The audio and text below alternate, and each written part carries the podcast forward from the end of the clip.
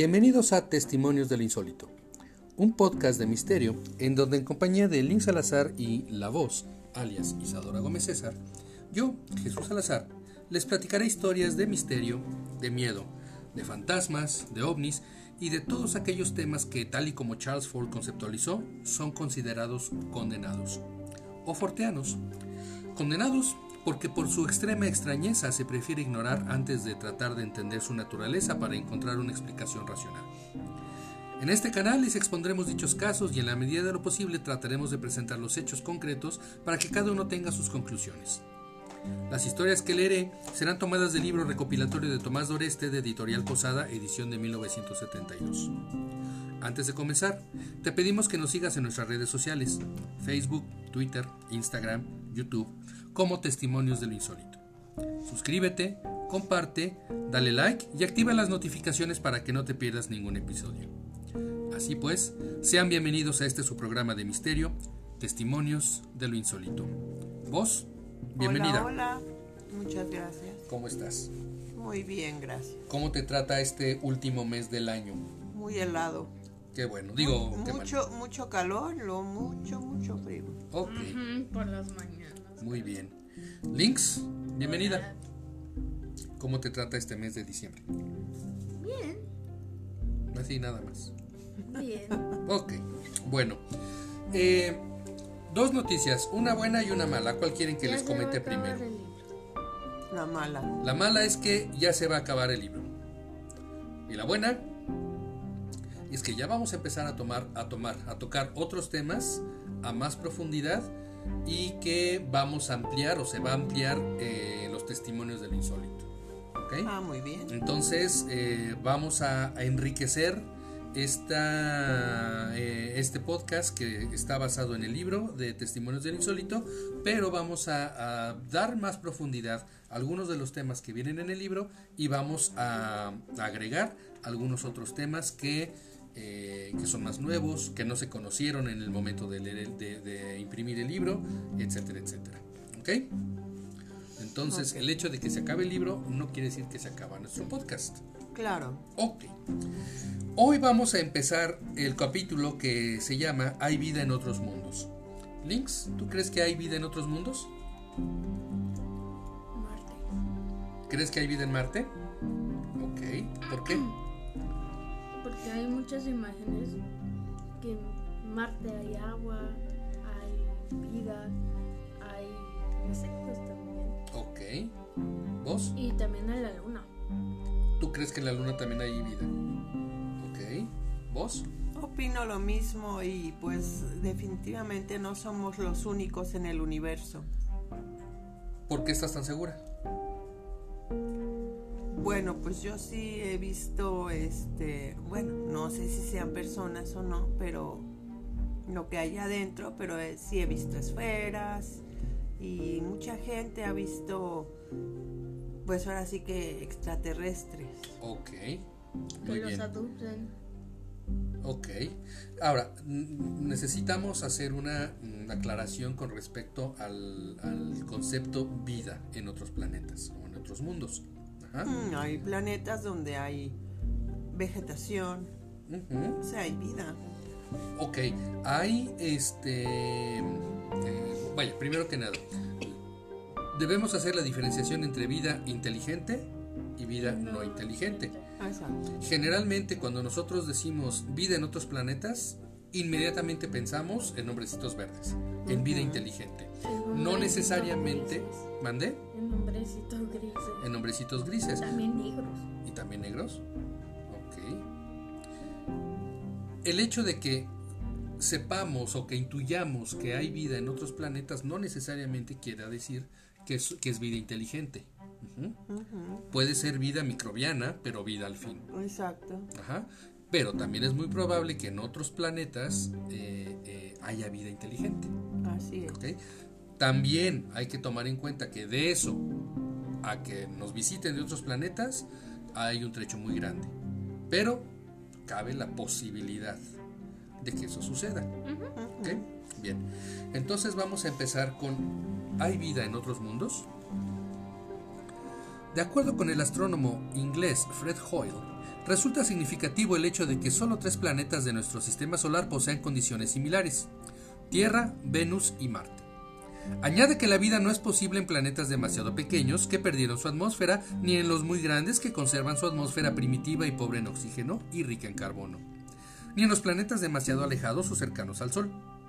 Pero una vez que hayamos tomado en cuenta estas excepciones, todavía quedarán centenares de miles de planetas en otros sistemas solares, en los cuales se logre reunir los requisitos indispensables para que en ellos haya existido vida en épocas pasadas, o exista en la actualidad, o surge en tiempos futuros.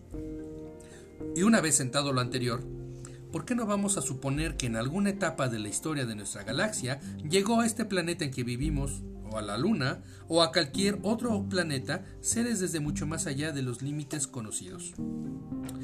Pero veamos primero qué descubrimientos insólitos se han hecho en torno a nuestro satélite natural, la Luna.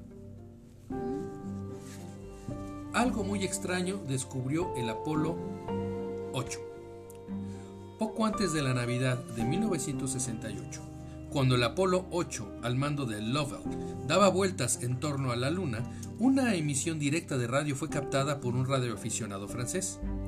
El comandante de la cápsula espacial señalaba a la NASA un hecho aterrador que nunca fue divulgado por la prensa.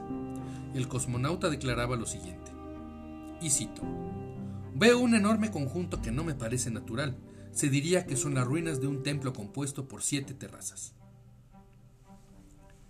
Más tarde, la revista Argosy volvería a aludir al misterio y confirmaría que tanto los soviéticos como los norteamericanos poseen fotos del satélite con estructuras que parecen haber sido levantadas por seres inteligentes.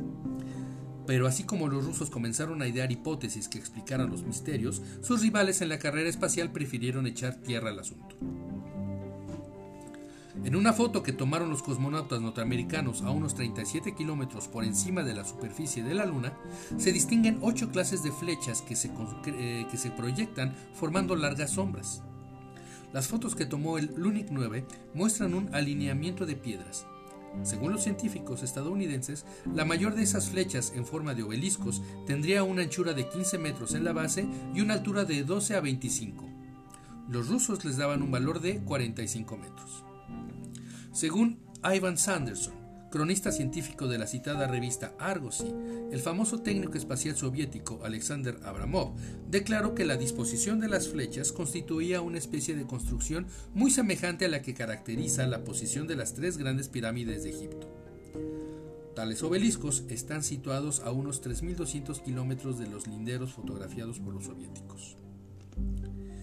Podemos suponer que esa extraña arquitectura lunar da fe de una presencia muy anterior a los primeros pasos de Neil Armstrong sobre el suelo lunar, tal vez de seres galácticos llegados en época muy remota desde las profundidades del cosmos.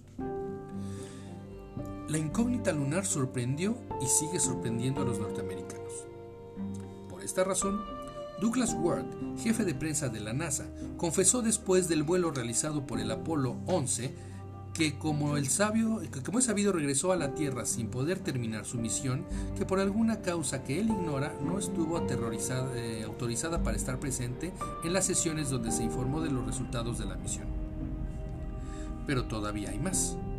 En su número 1725 del 22 de diciembre de 1969, la revista, la revista francesa Valeus Actuels tan seria como antigua, publicó un reportaje original de Jean Gradmoun relacionado con la Luna.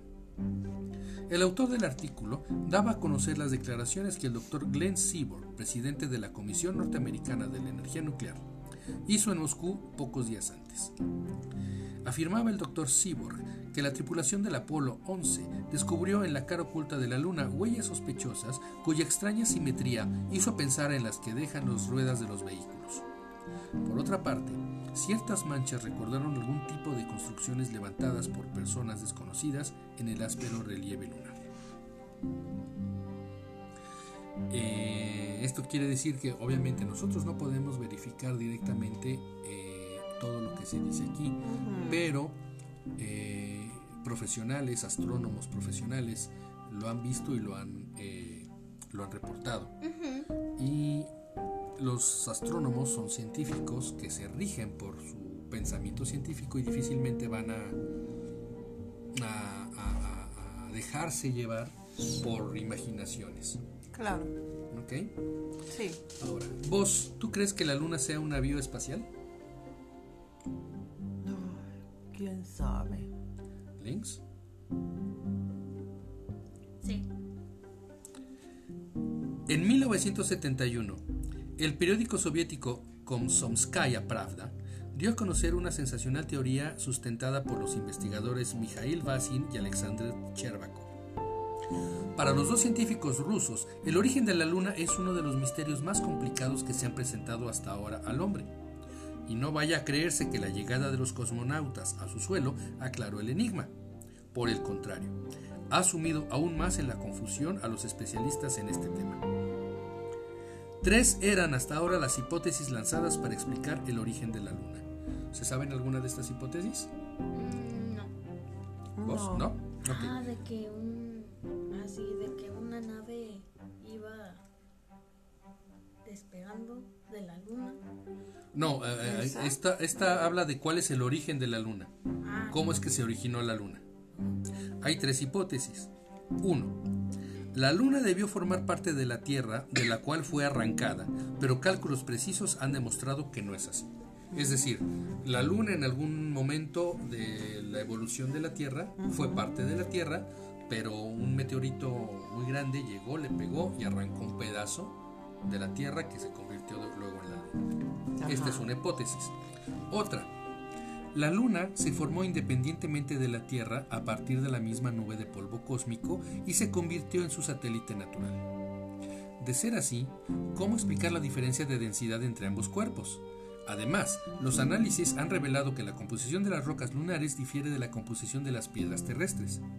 Y tiene lógica, pero porque si, dos, eh, si, dos cuerpos se forman a partir de la misma eh, nube de rocas, ¿cómo es posible que en, una, este, eh, en una roca que es la Tierra, tengamos vida y en la otra sea completamente árido y con composición de rocas diferentes? 3. La Luna se formó lejos de la Tierra, tal vez más allá del sistema solar. Al errar por el universo pasó cerca de la Tierra y la atracción de esta la colocó en una órbita geocéntrica casi circular. Pero resulta que tal captura, según las leyes de gravitación, es tan poco probable que resulta imposible. Es decir, que según las modernas teorías sobre la formación del universo, nada explica satisfactoriamente el origen del sistema Tierra-Luna. Órale. o sea, que la luna es tierra. No, No. o sea, en realidad no sabemos cómo es que la Luna llegó ahí. Qué loco. Ahora bien, ¿eh? viene una explicación revolucionaria. Según Vasin y Cherbakov, la Luna es un satélite artificial que fue puesto en órbita en torno a la Tierra por seres desconocidos dotados de una técnica avanzada. Se trataría de una nave en cuyas gigantescas bodegas habría combustibles para los motores, materiales para las reparaciones, herramientas, instrumentos de, navega- de navegación y máquinas. Es decir, todo lo indispensable para que esa carabela espacial fuera un arca portadora de una cultura prevista para viajar distancias inconmensurables durante largo tiempo. Y ahorita van a ver por qué se, se puede creer en esta, en esta explicación. El casco de la nave sería súper resistente para soportar los brutales impactos de los meteoritos. Un calentamiento elevado y los cambios bruscos de temperatura. De ser así, la luna estaría hueca en parte. En su interior estarían acumulados los materiales y habría un espacio libre entre estos y la corteza, lleno de gas para respirar y para las necesidades de orden técnico. En la superficie, el casco sería doble, con un espesor de 30 kilómetros y contaría con un recubrimiento exterior más elástico de unos 5 kilómetros de profundidad como máximo. Solo así podría explicarse la diferencia de densidad que existe entre la Tierra y la Luna. Pero hay algo que tiene que ver con los cráteres de la Luna. Como sabemos, En la superficie de la Luna abundan los cráteres cuyos diámetros varían entre un poco más de un metro hasta el enorme Clavius de 213 kilómetros. ¿Por qué hay tantos cráteres en la Luna? Hay dos hipótesis para explicar el origen de los cráteres, la volcánica y la meteórica. La primera fue eliminada a partir de 1937, cuando se demostró que los cráteres son restos de bombardeos sufridos por la Luna a lo largo de millones de años. Según los cálculos del profesor Stanukovich, un meteorito de 10 kilómetros de diámetro que cayera sobre la Luna penetraría hasta una profundidad teórica de 45 kilómetros. Pero resulta asombroso comprobar que sea cual sea el tamaño de los meteoritos o su velocidad, todos los cráteres lunares tienen una profundidad media de 3 a 5 kilómetros independientemente de su diámetro. En el ya citado cráter de Clavius, causado por una explosión miles de veces superior a la de Hiroshima, el embudo producido debió ser mucho más profundo de los 5 kilómetros que tiene. ¿No parece algo muy extraño? Sí, Es decir, demasiado. Es decir, una gran explosión solamente deja un cráter de 3 kilómetros de profundidad Sí. y eh, veintitantos kilómetros de, de largo. La matemática no alcanza. ¿Acaso podemos pensar que el meteorito, al atravesar la capa exterior que sirve de defensa, tropezó con la siguiente corteza a toda prueba?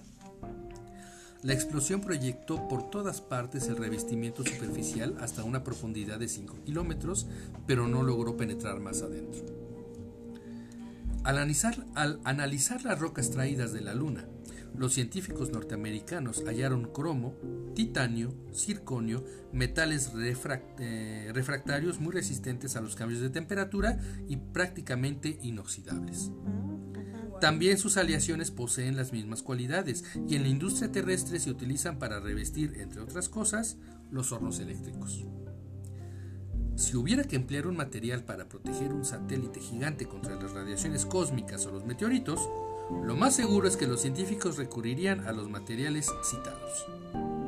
Esto explica la débil conductibilidad térmica de las rocas lunares, que tanto ha asombrado a los científicos.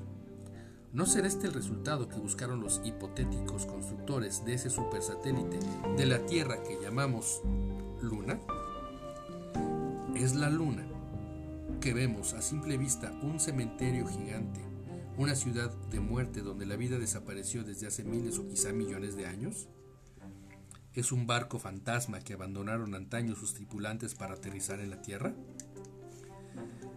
Estas son las preguntas que nos hacemos nosotros después de conocer el curioso punto de vista de los dos investigadores soviéticos. No. ¿Fuimos los primeros en pisar la luna, Lynx? No. No creo. No creo yo. ¿Por qué? ¿Quién fue el primero en pisar la luna oficialmente? El, el perro, ¿no? El perro no. El primero que mandaron. No. que- ok. Laika fue el, el primer, el primer este, animal superior que enviaron al espacio. Por cierto, por cierto, la pobre Laika eh, no duró mucho en el espacio y la pobrecita murió allá arriba sola y, Mm, y con mucho miedo y con... qué feo. Sí, sí es muy feo. El primer hombre en pisar la luna Fue fue Neil Armstrong. Neil Armstrong. Ok. Sin embargo, hay ideas de que eh, no fuimos los primeros en pisar la luna. Pero muchos años antes de que los primeros cosmonautas terrestres pisaran por primera vez el suelo lunar, los telescopios ya habían tenido oportunidad de observar cosas misteriosas que jamás se lograron aclarar.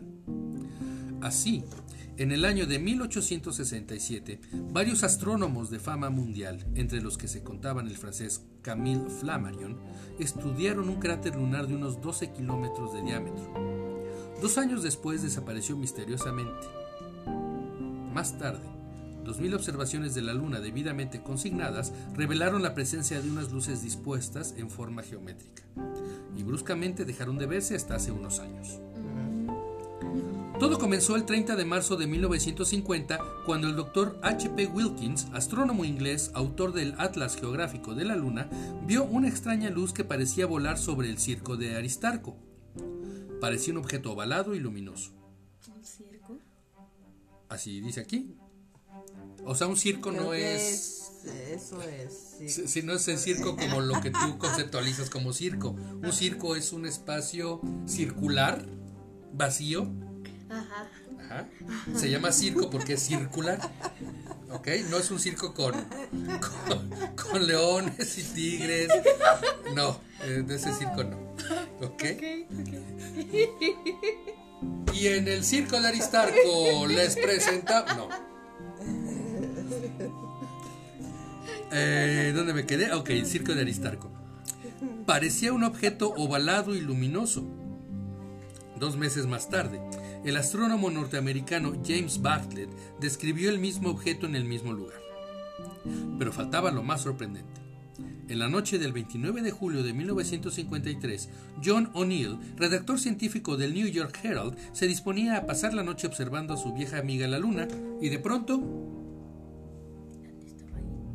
no podía creer lo que veía en sus ojos. Los restregó con ambas manos y volvió a mirar por el telescopio.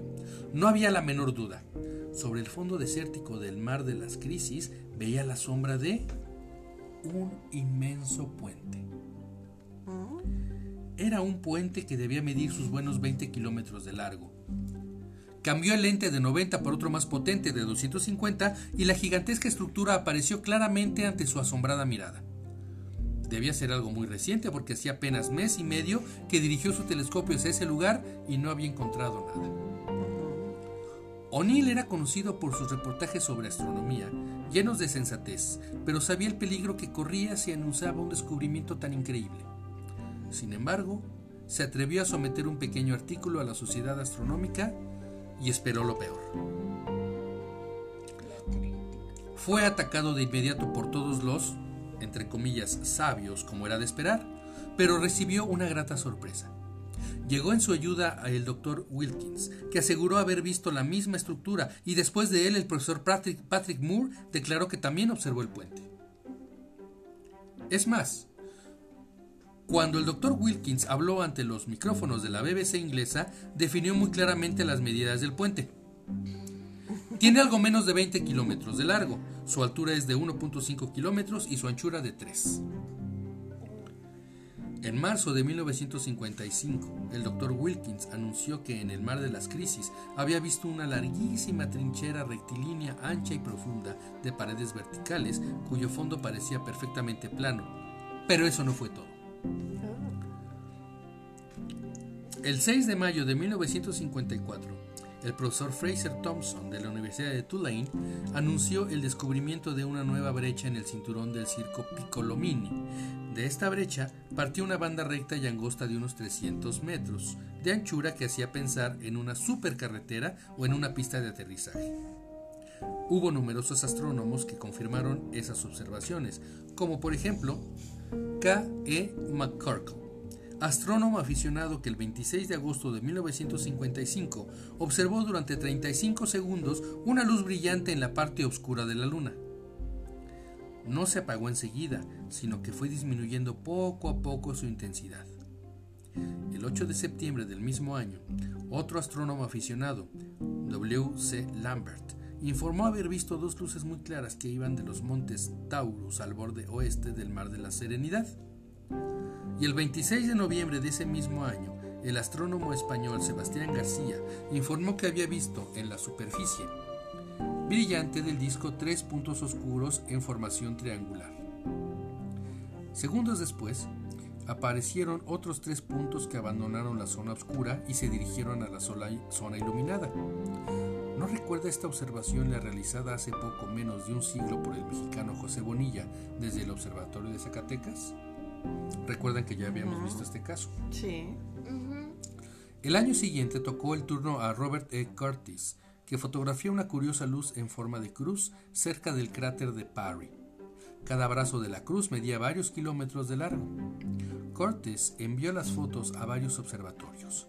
Algunos astrónomos callaron y uno de ellos dio, la, dio esta explicación. Y cito, debe ser el sol cayendo sobre las crestas de dos cadenas montañosas.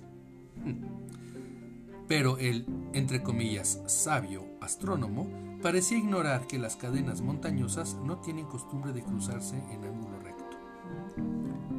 Si algún lector desea obtener la confirmación de estas noticias insólitas, puede consultar el número de junio de 1958, página 414 de la revista Sky and Telescope, que publica el Departamento de Astronomía de la Universidad de Harvard. Órale, qué interesante. ¿Ok? Entonces, vamos a... Está citado y todo. Exactamente. Y eso es lo que le da credibilidad. Claro. Ujú. Bien, hasta aquí llegamos en este primer episodio del capítulo dedicado a la vida en otros planetas del libro Testimonios del Insólito. ¿Ok? Muy bien. La próxima semana escucharemos eh, la conclusión de este capítulo y vamos a leer también un capítulo entero que es muy, muy interesante. ¿Han escuchado ustedes hablar de apariciones misteriosas de gente? Digo, porque hay desapariciones misteriosas.